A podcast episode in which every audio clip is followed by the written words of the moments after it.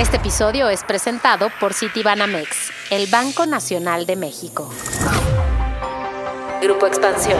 Si cuidas a la gente, estás cuidando activos de la compañía. El tiempo que sea necesario para no fallar. O sea, el reto siempre es personal, o sea, el reto es emocional. Yo creo que lo que no aprendes de manera natural, la vida te llevará a que lo aprendas, ¿no? Aunque sea de forma forzada. Sí, dices, levanté la mano y a la mera hora me quiero echar para atrás, ¿no? Ten cuidado con lo que deseas. Si quieres ganancias fuertes, ¿no? Saltos cuánticos, te tienes que mover a otras dimensiones, a otros espacios.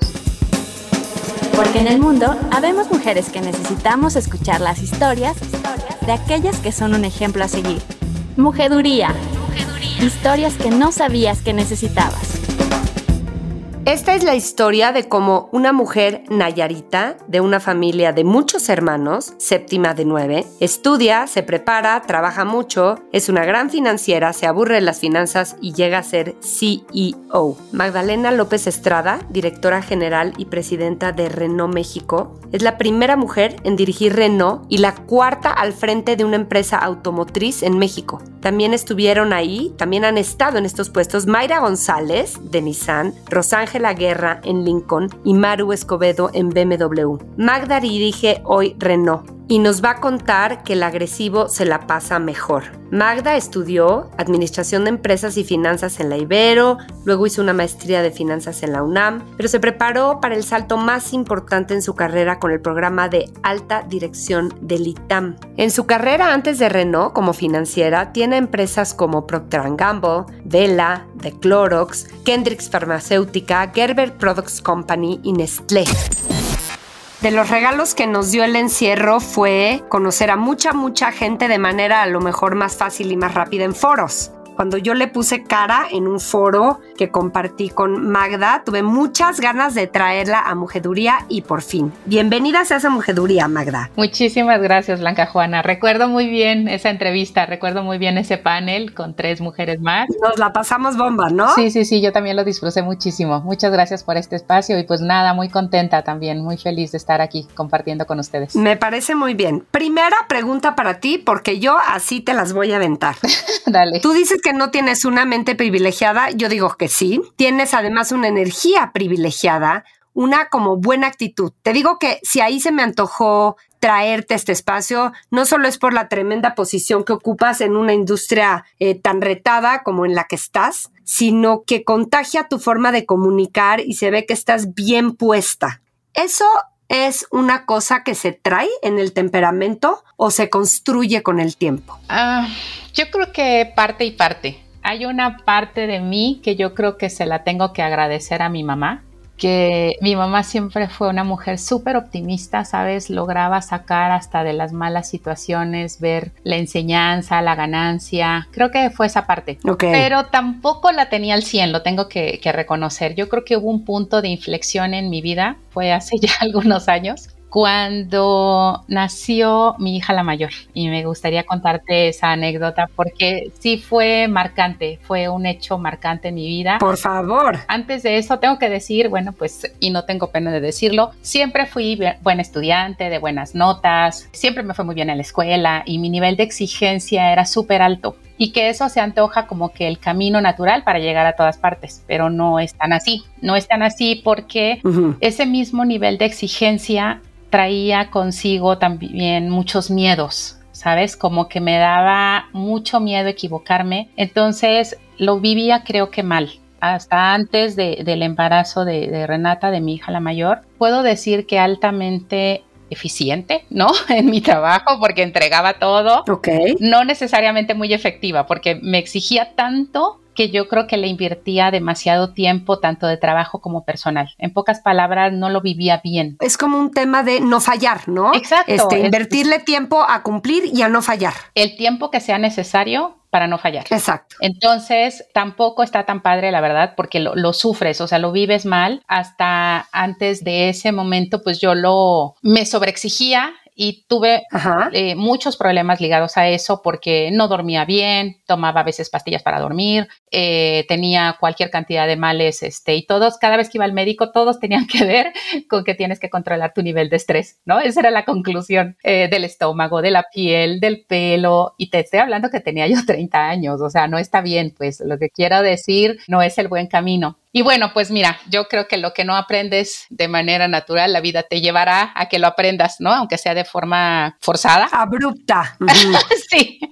Entonces estaba con 32 años embarazada de, mi hija la mayor y de repente tuve un eh, conato de infarto, ¿no? Con seis meses de embarazo. Wow. Entonces, de repente me encontré hospitalizada en terapia intensiva. ¿Embarazada? Sí. Infartada. Sí. Dios. Con seis meses, 27 semanas de embarazo, ¿no? Dios. Entonces, de repente, pues todo se paró y todo cambió de orden, ¿no? Esa exigencia que según yo quería llegar a los cuernas de la luna y demás, exigiéndome, pasándola mal, pero en mi mente en ese momento cualquier precio era justificado con tal de llegar pero la conclusión es que no lo estaba haciendo bien, la verdad lo estaba haciendo terriblemente mal porque lo pasaba mal, lo vivía mal y tampoco tenía los mejores resultados. Te digo, de repente, pues me encuentro hospitalizada con un conato de infarto, con una preeclampsia que generó que mi hija tuviera que nacer cuatro días después con un kilo eh, de peso y obviamente, pues también ella pasó de estar en mi panza a estar en terapia intensiva también de neonatos, ¿no? Yo me quedé dos semanas en terapia intensiva a estabilizarme, ella se quedó dos meses y de repente me encontré en una situación que nunca me imaginé, ¿sabes? Como de tomar decisiones de vida donde puse a un lado mi carrera, donde dejé todo de lado y mi prioridad evidentemente era sacar adelante a mi hija, ¿no? Y en ese momento fue una especie como de renuncia, ¿sabes? Como que renuncié a todo, como, bueno, pues mi carrera, poca o mucha, hasta aquí llegó. Me voy a dedicar a mi hija, a sacarla, porque además no sabía en qué condiciones iba a salir, ¿no? Si, primero, si lograba salir del hospital, porque te estoy hablando de, de una prematurez extrema, ¿no? Primero era sacarla de ahí y después, pues evidentemente, procurar que fueran las mejores condiciones de vida para ella, ¿no? Y yo creo que ese proceso de renuncia generó en mí una gran ganancia porque de alguna manera solté todo, ¿no? Solté esa compulsión de ser la mejor, de ir rápido, de llegar antes que todos, de entregar con una perfección eh, impecable, donde no hubiera ninguna queja de mí, de mi trabajo, porque de repente ya no tenía nada. Entonces, lo que nunca me imaginé eh, que iba a pasar, bueno, pues me encontré en esa situación, renuncié, me dediqué a mi hija al 100. Soltando es cuando obtuviste. Sí, porque ¿sabes qué pasó después? Pues mira, cuando ves tu vida pasar, ¿no? Tuve dos semanas ahí de terapia intensiva, que los únicos que te visitan son médicos porque no dejan entrar ni a tu familia. Tuve momentos de mucha reflexión. Fue una gran lección para mí a nivel personal, ¿no? Eh, a nivel personal me dije, lo hiciste terriblemente mal. Si logras salir de aquí, porque bueno, te estoy diciendo que yo también pues tuve preeclampsia, ¿no? la amenaza de infarto, entonces tenía todo de cabeza, eh, niveles de presión, hipertensión, el hígado, todo, todo estaba mal, ¿no? Entonces, afortunadamente ya todo eso pasó, mi hija maravillosamente bien, hoy está súper bien, yo muy bien, pero ese momento, te digo, fue un punto de inflexión porque de repente me di cuenta, dije, bueno, y pudiste haber muerto en un segundo, ¿no? y nada hubiera pasado. En el trabajo, seguramente quienes más me iban a extrañar eran mi mamá, ¿no? Y mi papá, mi, esposo tal vez. Pero dije, y en el trabajo, pues nada, en dos semanas o en un mes, según cómo se apurara recursos humanos, ¿no? Iban a encontrar un reemplazo y la vida iba a seguir. Entonces caí en cuenta que lo estaba haciendo terriblemente mal y me hice una promesa, Blanca Juana, que si lograba salir de ahí, iba a asegurarme que cada día de mi vida valiera la pena y es lo que he procurado. Eh, ser coherente con eso y eso la verdad es que me ha dado un espacio para crecer, para ser yo, para ser coherente con lo que creo, para defender esas creencias y asegurarme de estar siempre donde quiero estar. Y eso genera una felicidad infinita y a lo mejor eso tiene que ver con lo que dices de este nivel de energía, de la actitud, porque aprendí que lo podía disfrutar que tenía derecho a disfrutarlo y que incluso podía buscarlo, esa plenitud, esa, ese goce, ¿sabes? He procurado ser coherente con esa promesa que me hice. Mira, de entrada, felicidades por tu segunda vida, gracias por compartirlo. Y estoy segura que eso redunda en éxito profesional, porque ante la promesa de yo voy a disfrutar la vida con soltura, con goce y tal, ¿cómo se relaciona eso con ser venga, me aviento, levanto la mano, soy agresiva. O sea, es lo que decía hace rato yo, sueltas y es cuando viene, ¿no? No cuando querías controlar todos los factores. ¿Cómo ves tu actitud de postinfartada, digamos, en lo laboral? ¿Cómo mejoró?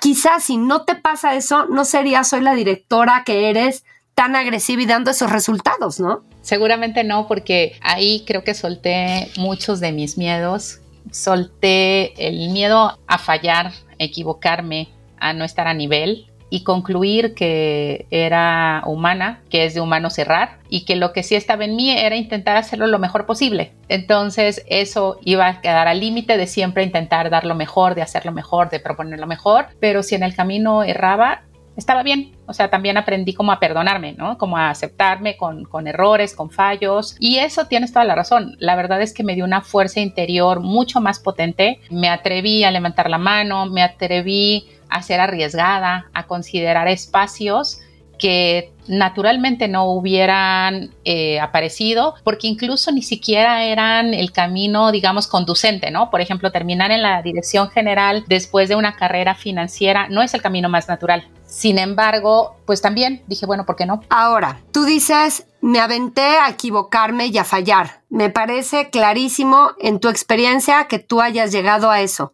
¿Cómo toman los jefes eso? ¿Todos los jefes aguantan el fallar? el agresivo que se equivoca? ¿Sabes qué? Es que hay una parte muy virtuosa detrás, porque creo que el pensamiento de fallar eh, o de ser tolerante al error, lo que te da es mucho más apertura al riesgo, a nuevas ideas, a nuevos proyectos. Entonces, por supuesto que te vas a equivocar, pero si intentas 10 proyectos nuevos, que desde el miedo no hubieras intentado ninguno, probablemente, ¿no? Y de esos 10 fallas en dos o en tres, pues tienes una ganancia de 7, que es superior a la base de donde estabas. Entonces, cuando lo demuestras ya en números, hay muchas ganancias detrás y eso es lo que ha permitido que gradualmente hemos ido generando plataformas de crecimiento. En esa ganancia, el error se pierde incluso, ¿sabes? Porque la ganancia es mayor Claro, o sea, miedo de todas formas, pero uno es el miedo del control en el que no cometes ninguna y el otro es el miedo del fallo, que algunos serán fallos, pero seguro algunos cometidos, ¿no? Exacto. Y está bien, también creo que yo incluso lo que le digo, yo soy bastante tolerante con ese tema, incluso lo promuevo, te voy a decir, lo promuevo con mi equipo y les digo, aviéntense, no pasa nada, yo estoy detrás de ustedes. Al final, si algo falla y si hay un coscorrón, ni siquiera va a ser para ustedes, yo soy la responsable última. Entonces, tranquilos, háganlo, vayan, vayan por todo y sabes que genera un empoderamiento en los equipos maravilloso porque saben que están cuidados, que están respaldados, que yo estoy atrás de ellos, ellos se pueden tomar la ganancia y yo el golpe y está bien, no pasa nada, ¿no? Pero entonces se va generando una cultura de provocar creatividad, innovación. Me encanta, porque sí, equipos provocativos, ¿no? Que se maten por quitarse la palabra con la nueva idea, ¿no? Completamente. Y además, ¿sabes que Genera un ambiente de mucha confianza, de mucha autoconfianza. Y es maravilloso escucharlos ahora que ellos también lo viven y lo dicen, así de hacia sus equipos. Hazlo, inténtalo mínimo. No pasa nada. Esto es delicioso porque digo, bueno, e, estamos construyendo, estamos sembrando esa cultura de tolerancia al error, porque ah, detrás de eso hay muchas ganancias, hay mucha riqueza, pero además así es como vas explorando nuevos caminos, ¿no? Nunca los vas a encontrar desde la zona conocida, desde lo que te sale siempre bien, porque eso lo único que te lleva es a un modelo eficiente sobre, sobre tu base actual.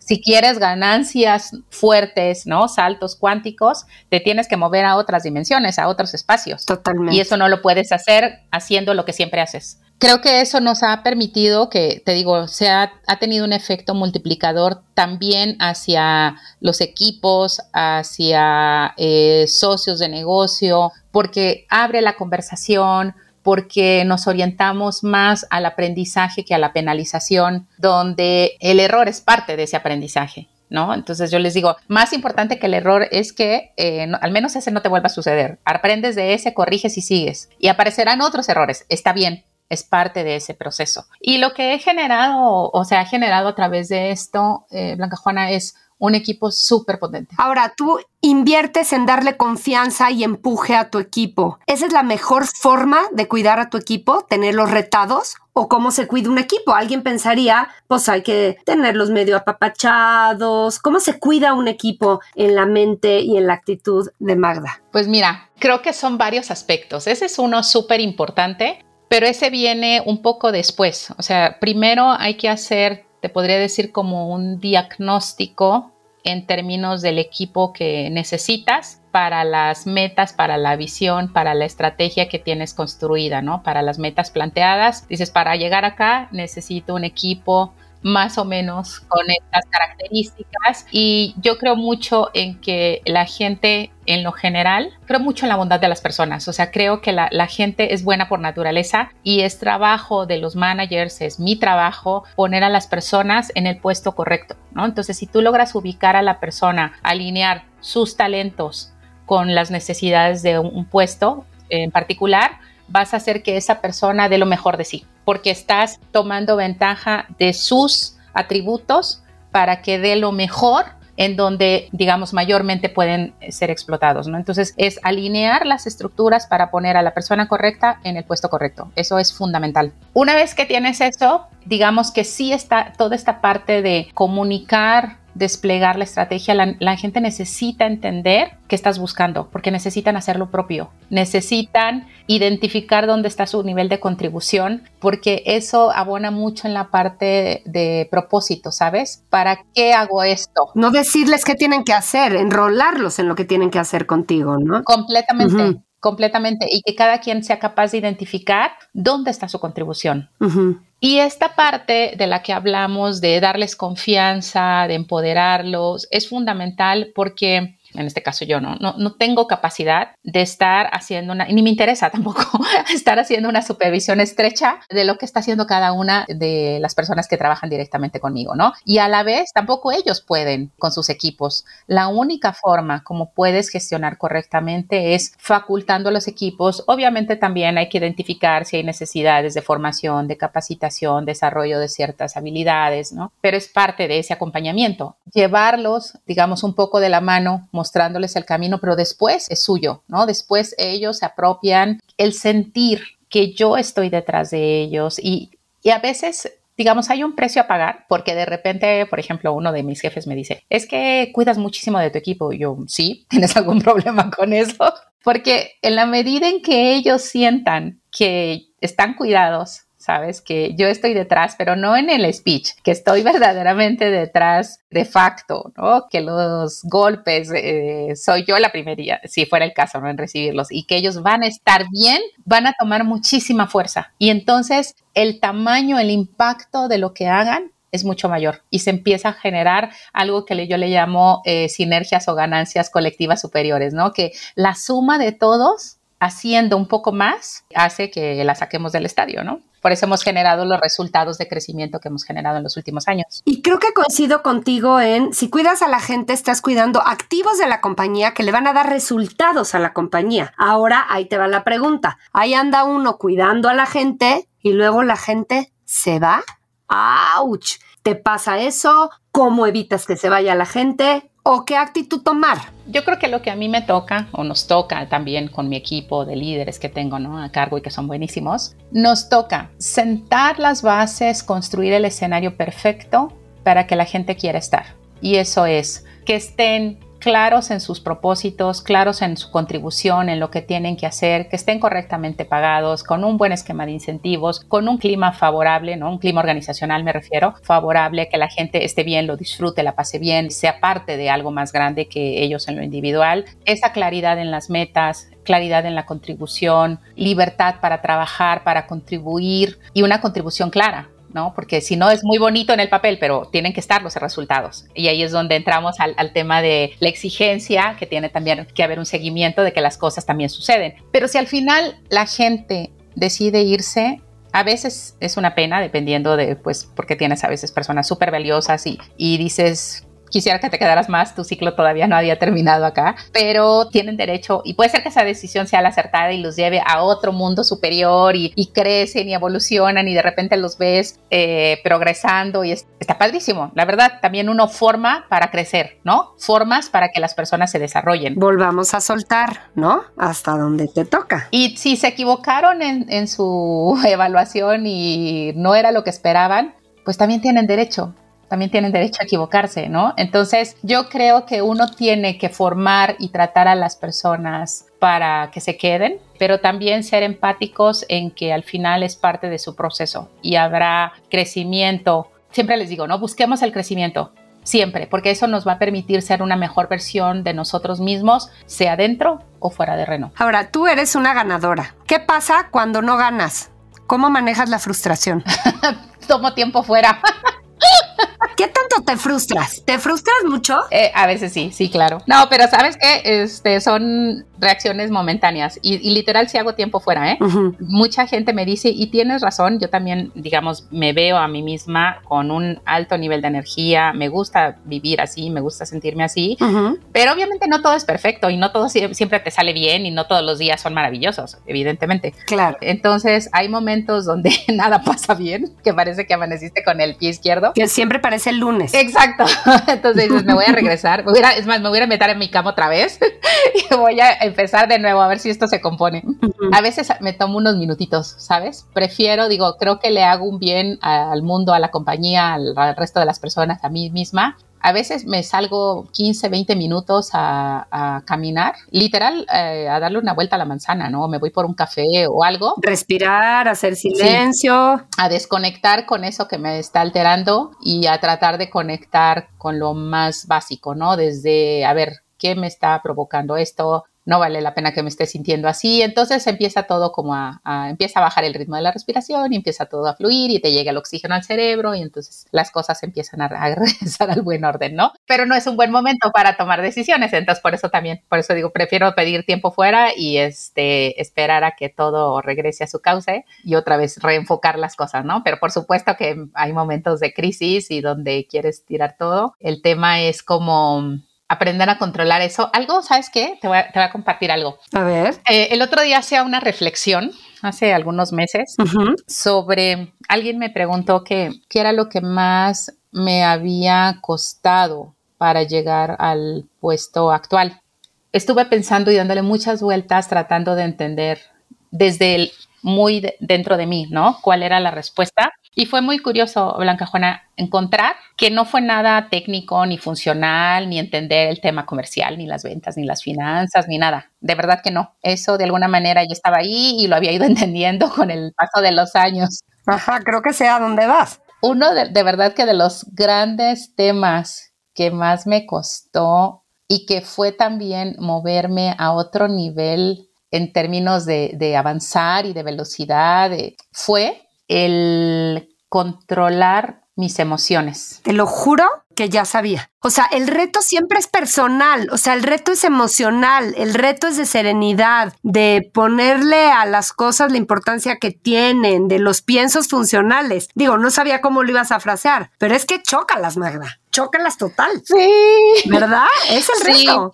El reto de crecer es ese, es personal. Sí, sí, porque sabes que además es algo que a las mujeres como que nos cuesta un poco más de trabajo, ¿sabes? Controlar eso, o sea, porque pues es un tema hasta cultural, histórico, siempre nos enseñaron que a, las mujeres estaba bien ser emotivas y mostrar las emociones, y no es que esté mal, vaya, pero es que las emociones deberían estar colocadas en, en tus objetos o seres, ¿no? Este, queridos, en tus objetos de afecto en tu familia, en tu eh, pareja, en tus hijos, en tus hermanos, en tu perrito, pero no en una mesa donde estás discutiendo temas de negocio. las emociones son el peor consejero, el peor. De verdad, nada bueno va a salir de ahí.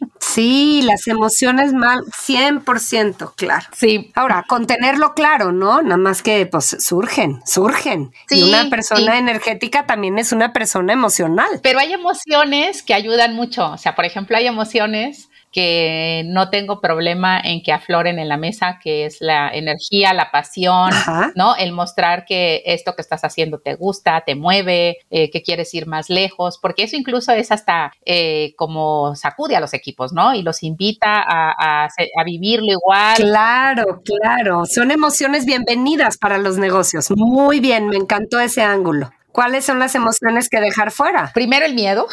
el miedo nunca ayuda, se paraliza.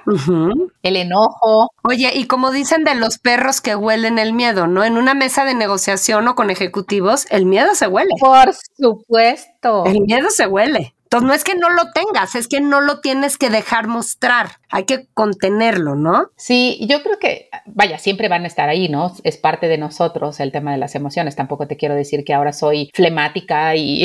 No, no, no que se te quiten, pero que las sepas gobernar. Exactamente, sí, tomar conciencia que no te suman. Entonces, eh, cuando aparezcan, mejor tómate el tiempo que necesites para controlarlo y regresas a la batalla, ¿no? No ayuda el miedo, no ayuda la ansiedad, te, resta velocidad, no ayuda eh, el enojo, la rabia, porque todo eso son como elementos bloqueantes, te impiden pensar con claridad porque se atraviesan las emociones, ¿no? Y no, vas a tomar buenas decisiones con esas emociones en medio como consejeros. Entonces, lo mejor es dejarlas completamente fuera. Pero además, ¿sabes qué te voy a decir? Se antoja como como de, ay, bueno, sí, claro, tan fácil, ¿no? Pero una vez, eh, lo que te quiero decir es, yo vengo de, de, tener todo eso, no, no es que nací sin eso, solamente aprendí a, controlarlas y a que no me restaran. Es que están ahí. El tema es cómo aprendes a lidiar con eso para que no te reste, para que no te pongan en desventaja. Pero lo maravilloso de todo esto es que cuando aprendí a hacerlo, es súper ganador porque lo vives mejor. Ok, ok. Y así como cualquier técnica, la aprendes y la vas perfeccionando. Sí. Venga, me encanta. Hay resultados muy claros y, bueno, luego quiero que me cuentes un poco la historia, pero antes, resultados muy claros. Tú como directora general y presidente de Renault México desde septiembre de 2018 esta posición, llevaste a la empresa una posición histórica en México. Sí. Alcanzaste una participación de mercado que la marca no obtenía desde 2014 y ya nos dijiste algunas de las claves para llegar a esto.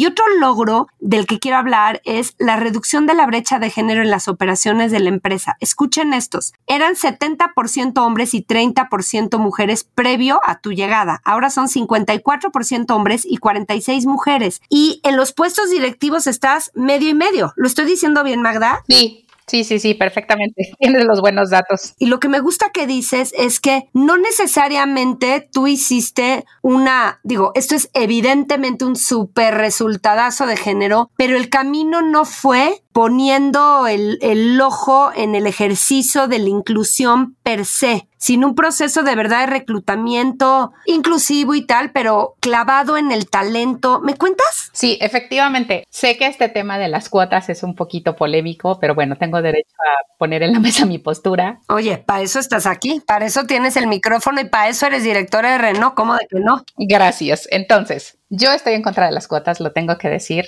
y te quiero decir por qué. Creo que hay formas. Yo a favor, ¿eh? o sea que por eso me encanta. Está bien. a favor momentánea, a favor por lo pronto. Pero bueno, venga, venga, vas tú, vas tú. Creo que hay mecanismos, hay, hay formas de avanzar en el tema de equidad de género sin tener que hacerlo, digamos, como un dato impuesto es verdad que la industria automotriz es una industria pues compuesta mayormente por hombres. Sin embargo, por te voy a poner un ejemplo de, procesos, ¿no?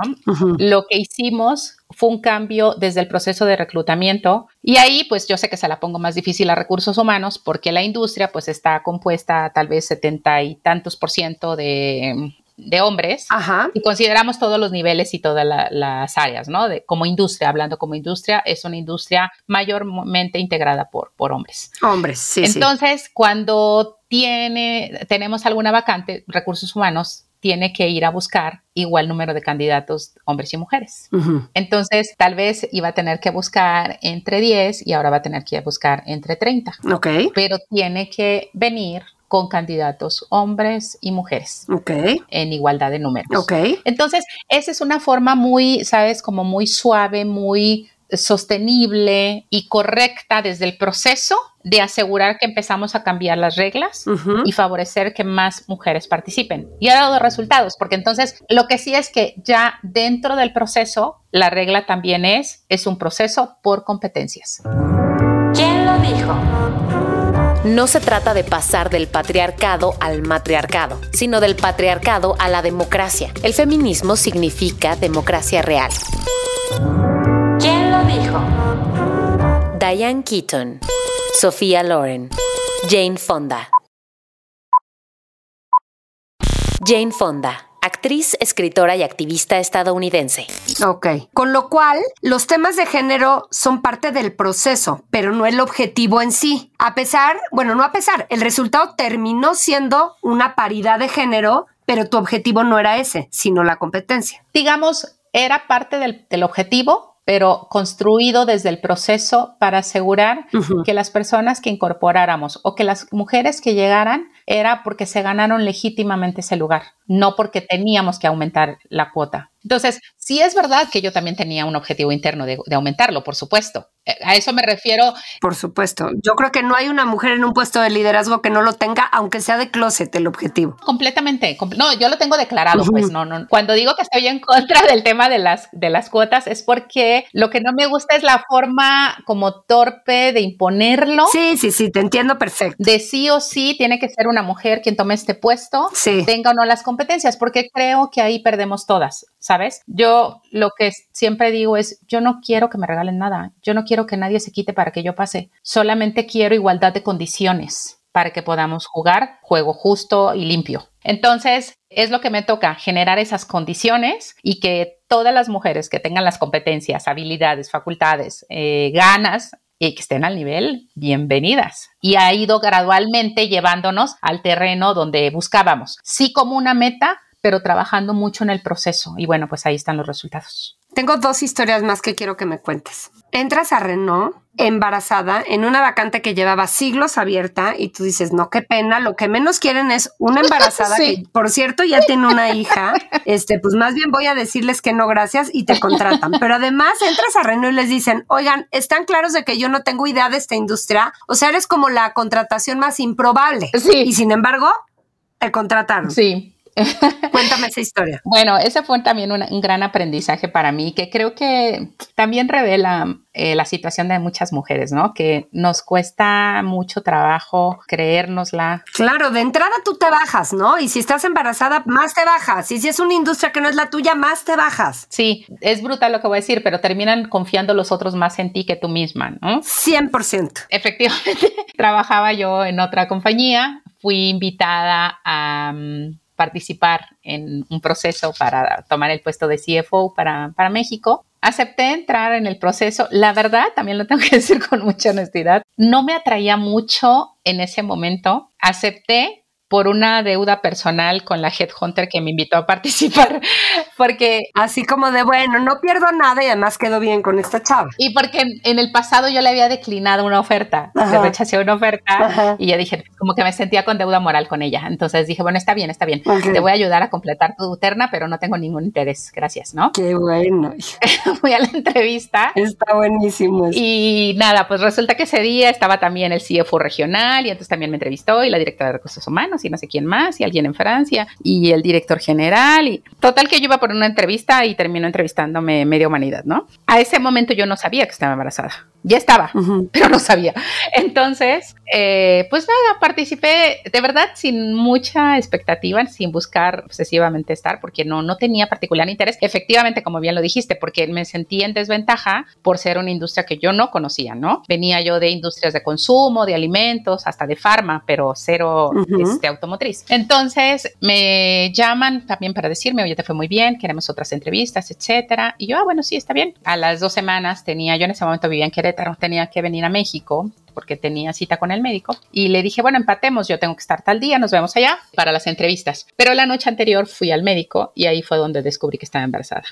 la verdad fue una gran noticia, o sea, estaba yo feliz por la noticia porque sí era algo que estábamos buscando, pero ya estábamos medio tirando la toalla, ¿sabes? Porque ya teníamos como un año ahí en la búsqueda y no, lográbamos nada. Entonces salimos del consultorio así de, ah, bueno, ok, vamos a ser papás otra vez. Voy al día siguiente a las entrevistas y yo llegué a decirles, oye, ¿sabes qué? Tengo información de primera mano que creo que tira por tierra lo de las entrevistas.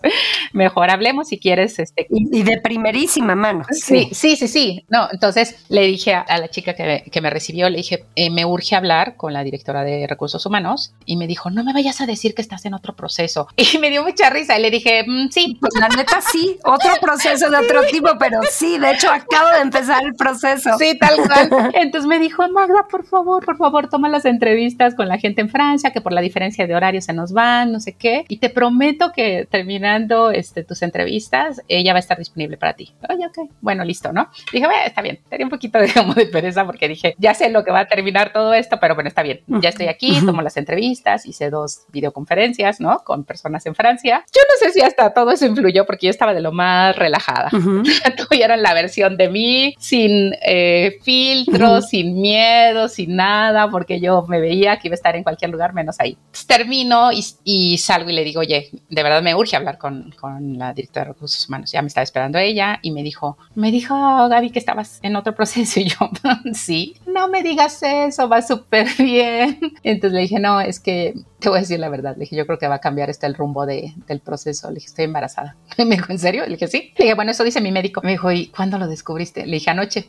Le dije, de hecho, no lo sabe nadie excepto mi esposo y el médico y ahora tú. Le dije, pero pues no puedo eh, vivir semejante proceso personal, estar acá en un proceso y no decirlo, ¿no? Le dije, sobre todo porque tengo un antecedente de un embarazo complejo entonces, no sé, ojalá voy a hacer todo lo que esté de mi lado para que esto llegue a buen término, no lo puedo jurar. Sin embargo, pues me parece también éticamente correcto mejor decirles y pues parar todo acá. Claro. Y me dijo, pues no, o sea, como por qué lo tendríamos que parar? Y yo, porque estoy embarazada. Wow, desde ahí, fíjate que, fíjate la impresión que te causa una empresa para siempre, ¿no? Por supuesto. Claro. No, y después, o sea, me dijo, mira, hagamos una cosa, un embarazo no te va a sumar tampoco, ¿no? Me dijo, el proceso no está terminado, también con mucha franqueza y, lo cual es legitima aún más, ¿no? Me dijo, no tiene por qué sumarte, el proceso no está terminado, vas muy bien, pero hay otros candidatos. Me dijo, pero tampoco te tiene por qué restar. Pero tampoco te quita del proceso. Entonces me dijo, la invitación es a que continúes, pero te voy a decir aún más, ¿eh? Ya que estamos en, en la hora de las netas. Me encanta. Yo juré Blanca Juana, que ellos estaban jugando a ser políticamente correctos. Ajá. ¿Sabes? Que te iba a terminar el proceso y me van a decir, ah, bueno, pues no fuiste tú, qué pena, ¿no? Este, el ganador fue un hombre y que tiene un año más de experiencia que tú y no está embarazado. Entonces decidí pues seguir en el proceso, dije, no pasa nada, es... No tenía nada que perder, ¿no? Exactamente. Entonces, y también, como estaba yo segura que al final se iban a decantar por alguien más, también me aseguré de decirles lo importante que era para mí el embarazo. Híjole, no, la mejor negociación de tu vida, qué delicia. Corte A, casi 12 años después, dirige Renault. ¡Wow!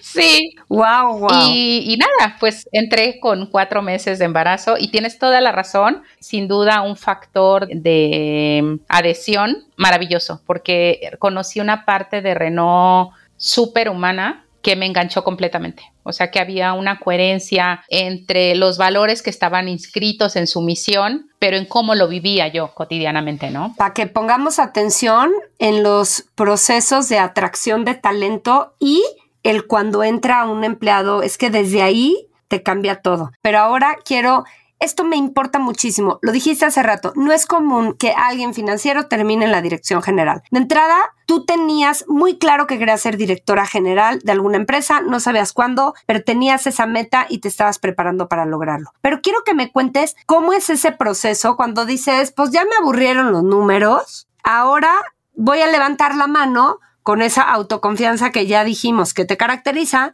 levantas la mano y te dicen, venga, ventas y dices, ¿what? ¿Con qué se come? Espérense, o sea, sí, muy agresiva, me la paso bien, todo bien, qué pavor, por fin ya no la levanto.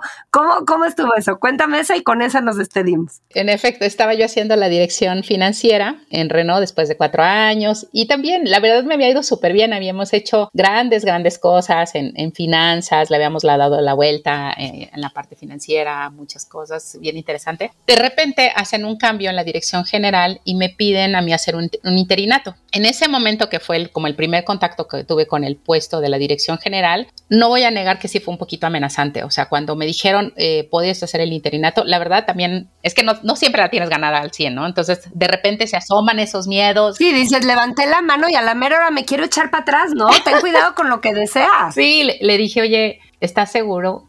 Le dije, recuerda que yo soy financiera.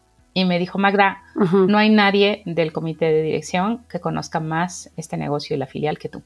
Me dijo, nadie, en nadie confío más. La verdad que eso fue muy empoderador, fue muy fuerte y le dije, bueno, listo, vamos, ¿no? Eh, me dijo, yo estoy atrás y me dijo, lo único que te pido es hazlo y todo va a salir bien. Entonces hice un interinato por seis meses y clara también en que terminando eso, pues yo regresaba normalmente hacia finanzas, ¿no? Lo que no esperaba era lo que me iba a encantar, la parte comercial. Es que también sabes que fue como ver el todo, como de repente entender mucho del para qué de las finanzas fue ya como tomar el barco completo y fue maravilloso. O sea, fue como aire fresco, como, como agua nueva, así como de wow, esto me encanta. O sea, es como entrar a la siguiente dimensión, ¿sabes? Como a la próxima frontera. Y dije, ya no quiero volver a hacer finanzas. Y del interinato a comercial. Sí, entonces hablo con el chairman. Cuando terminé el interinato, eh, me dijo, oye, te tengo que hacer esta pregunta me dijo, ¿qué quieres hacer? Me dijo, la verdad que diste excelentes resultados en este interinato. Me dijo, ¿quieres eh, hacer una modelación en tu carrera o quieres regresar, a así me dijo, a tu mundillo de finanzas?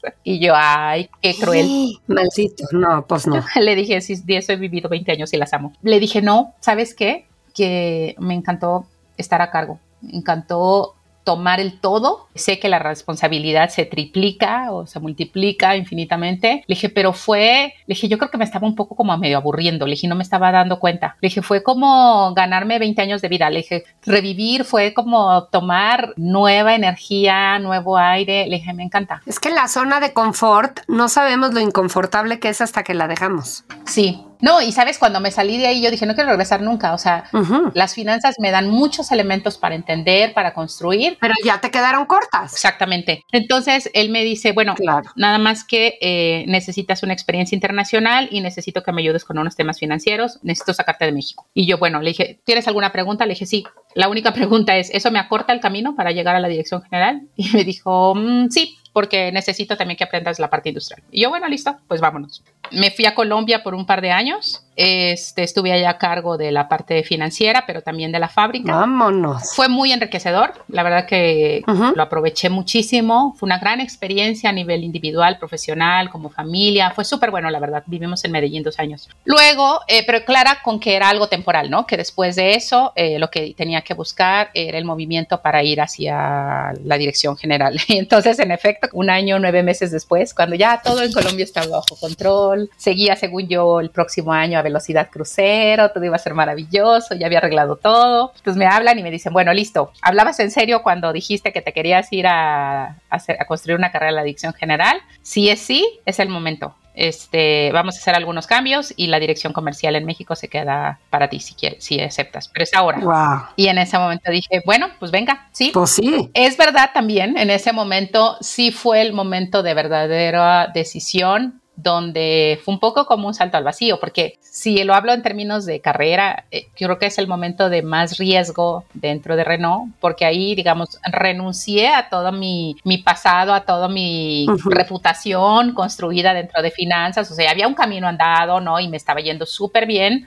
Lo que naturalmente se antojaba era continuar creciendo dentro de finanzas, una dirección regional, una asignación de un clúster, algo. Sí, sí. Entonces yo dije, uy, este es el momento de la verdad, dije, porque si me va bien, pues maravilloso, donde no, ni modo que regrese y diga, ay, lo hice terriblemente mal en el comercio, ¿será que me encuentras algo en finanzas? Dije, no, pues es el momento de decir, bye. Entonces, pero dije, bueno, Eh, a mí, ¿sabes que me ayuda mucho a tomar decisiones? Visualizar el peor escenario. Ok, gran tip. Siempre el peor escenario no es tan malo. Exacto, trabajas para construir el mejor, Ajá. pero visualizar el peor Ok. te da fuerza, porque dices, bueno, lo peor no es tan malo. Ujú. Entonces dije, y lo que sí tengo clarísimo, y también ayuda mucho saber lo que no quieres. Entonces dije, lo que tengo clarísimo es que no quiero que mi carrera eh, se decante a seguirme especializando en finanzas. No quiero eso. Dije, entonces prefiero intentarlo, prefiero tomar el riesgo, prefiero, voy a poner todo para que salga esto bien.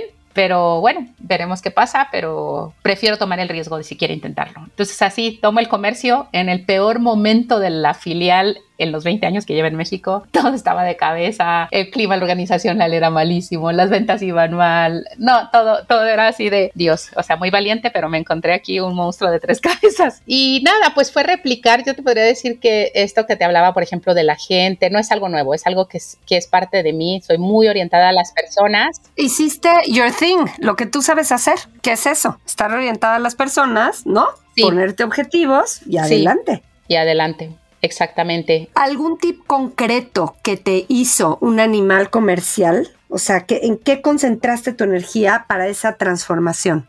Yo creo que, ¿sabes qué? Es entender, es una orientación al cliente, pero cuando digo el cliente es el que está sentado al otro lado. No necesariamente es el que conduce el auto, ¿no? Ese es nuestro cliente final, pero también es nuestro cliente un proveedor, también es nuestro cliente el distribuidor. O sea, gestionarlo desde la empatía, desde entender dónde están las necesidades del otro, desde dónde te está hablando y construir modelos que sean ganar-ganar.